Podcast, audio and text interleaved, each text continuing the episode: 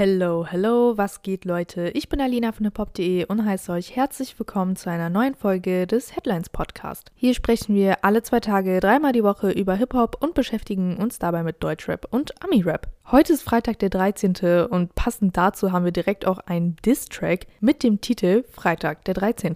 Die meisten von euch werden es mitbekommen haben. Heute Nacht releaste Farid Bang seine neue Single Freitag der 13. und disste auf dieser Shindy, den Produzenten OZ und 6pm-Designer Ashraf. Eigentlich sollte gestern Nacht ja Farids Album Asphalt Massacre 4 rauskommen. Das wurde, wie in der letzten Folge bereits besprochen, ja aber verschoben. Stattdessen liefert der Banger-Chef einen sechsminütigen Diss-Track inklusive eines Samples von Eminems Till I Collapse, auf dem er er hauptsächlich gegen Shindy schießt. Insbesondere kritisiert er Shindys Verhalten gegenüber Bushido. Laut Farid habe Shindy diesen alleine gelassen. Außerdem suggeriert Farid auf Freitag der 13., dass Shindy den Leuten in den Rücken fallen würde, die ihm zu Beginn seiner Karriere halfen, wie zum Beispiel Jesus und K1. Auch die Deluxe-Boxen von Shindy werden erneut zum Thema. Auf dem Track holt sich Farid übrigens auch Kollega dazu, der ebenfalls nicht viel Positives über Shindy zu sagen hat. Wie schon erwähnt, richtet sich Farid auch an Ozzy und Ashraf. Beide kollaborierten in der Vergangenheit mit Shindy. Von Ashraf und seinem Modelabel hält Farid scheinbar nicht viel, so bezeichnet er ihn unter anderem als Kind. Ozi hingegen sei laut Farid ein, Zitat, Schweizer Peach. Wer die ganzen Disses hören will, muss natürlich in den Track reinhören. Womöglich ist Freitag der 13. dabei erst der Anfang, denn in den letzten Lines des Tracks deutet Kollega an, dass es eine Fortsetzung ihrer Albumreihe Jung Brutal gut aussehend geben wird. Kommen wir jetzt zu einer weniger guten Nachricht für Musikhörer. Spotify wird teurer. Grund dafür ist ein Quartalsverlust von 302 Millionen Euro bei dem schwedischen Unternehmen. Um diesen zu kompensieren, gibt Spotify nun bekannt, die Abopreise anzuheben. Nach Preiserhöhungen in anderen EU-Ländern ist jetzt auch Deutschland an der Reihe. Neukunden sollen ab sofort für ein Einzelpremium-Abo 10,99 Euro statt 9,99 Euro zahlen. Bestandskunden zahlen bis zum Jahreswechsel den gleichen Preis. Wird allerdings bis zu dieser Deadline einer Preiserhöhung nicht zugestimmt, kann das Premium-Abo seitens Spotify gekündigt werden. Außerdem werden das Duo-Abo sowie das Studenten-Abo um 1 Euro teurer. Der Familienpreis wird gleich um 3 Euro teurer. Dieser steigt von 14,99 Euro auf 17,99 Euro. Jetzt fragt ihr euch sicherlich, wie kann das sein? Immerhin ist Spotify mit einer halben Milliarde Nutzer der größte Streaming-Anbieter weltweit. Anders als Apple und Amazon allerdings ist Spotify auf die Einnahmen aus dem Streaming-Geschäft angewiesen. Spotify kann die Verluste nämlich nicht mit anderen Geschäftsbereichen ausgleichen. Um sich von der Konkurrenz weiter abzuheben, hat sich Spotify in den letzten Jahren übrigens dazu entschieden, ein Podcast-Imperium aufzubauen. Mehr als eine Milliarde Dollar investiert der Streaming-Anbieter daher in Studios und exklusive Partnerschaften. Allerdings zeigen sich diese Investitionen nicht so profitabel wie erhofft. Nun plant Spotify deshalb den Hörbuch Hörbuchmarkt anzugreifen. So können zahlende Kunden im Monat 15 Stunden Hörbücher konsumieren, ohne dass dafür zusätzliche Kosten entstehen.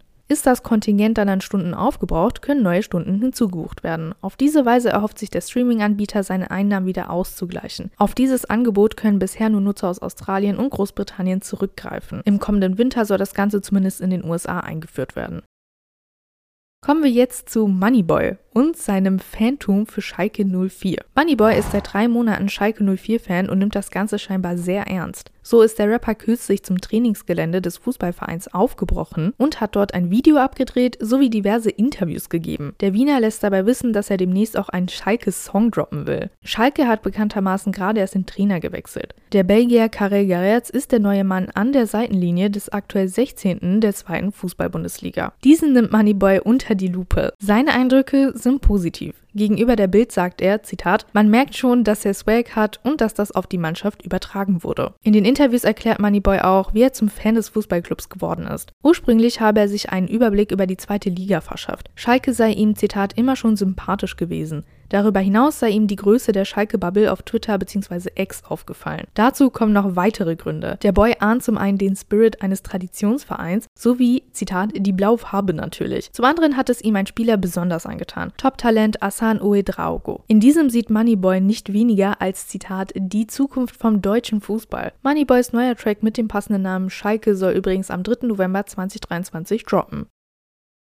Und jetzt kommen wir zu Capital Bra. Dieser hat ein neues Projekt gestartet, das auf den Namen Projekt X Bra hört. Auf dem Insta-Account von Projekt X Bra regt sich dabei einiges. Speziell ein Trailer sorgt aktuell für Aufruhr. Als sein alter Ego Joker Bra hantiert der Berliner Rapper dort mit einer Wasserflasche in einer Plastiktüte. Wie ein Beweisstück hält er das Ganze dabei in die Kamera. Dazu muss man jetzt wissen, im Prozess von Bushido gegen Arafat geht es auch darum, ob Bushido einst von Arafat mit einer Wasserflasche attackiert wurde. Jedenfalls ist damit noch nicht genug. Capital hat auf seinem eigenen Instagram Instagram-Account neue Musik sowie ein Video angekündigt. Dabei richtet er sich konkret an eine Person, nennt aber keinen Namen. Zitat: Jetzt geht's wieder ins Studio, mach noch ein wenig Feinarbeit. Dann planen wir das Video, dann geht's rund, mein Lieber. Kannst aber fett annehmen. Also, ihr merkt, es bahnt sich etwas an. Wobei Capital hier noch nicht allzu viel verraten hat. In der Instagram-Story von Xpra gaben die Personen hinter dem Projekt noch preis, dass noch eine Sache im Raum stünde, die noch nicht gelüftet worden sei. Womit Rap-Fans rechnen können, ist, dass es in den kommenden Wochen nun wohl öfter um das Projekt Xbra gehen könnte. Immerhin hat Capital auf seinem offiziellen Instagram-Account das Profilbild angepasst und es zum Logo des Projekt Xbra geändert. Ursprünglich wurden auf dem Xbra-Kanal die verschiedensten Sachen angeteased, darunter auch Vapes, Instant-Nudeln und eine Fortnite-Skin. Ob das alles ernst gemeint ist, ist natürlich nicht klar. Somit bleibt erstmal offen, was der Rapper hier genau plant.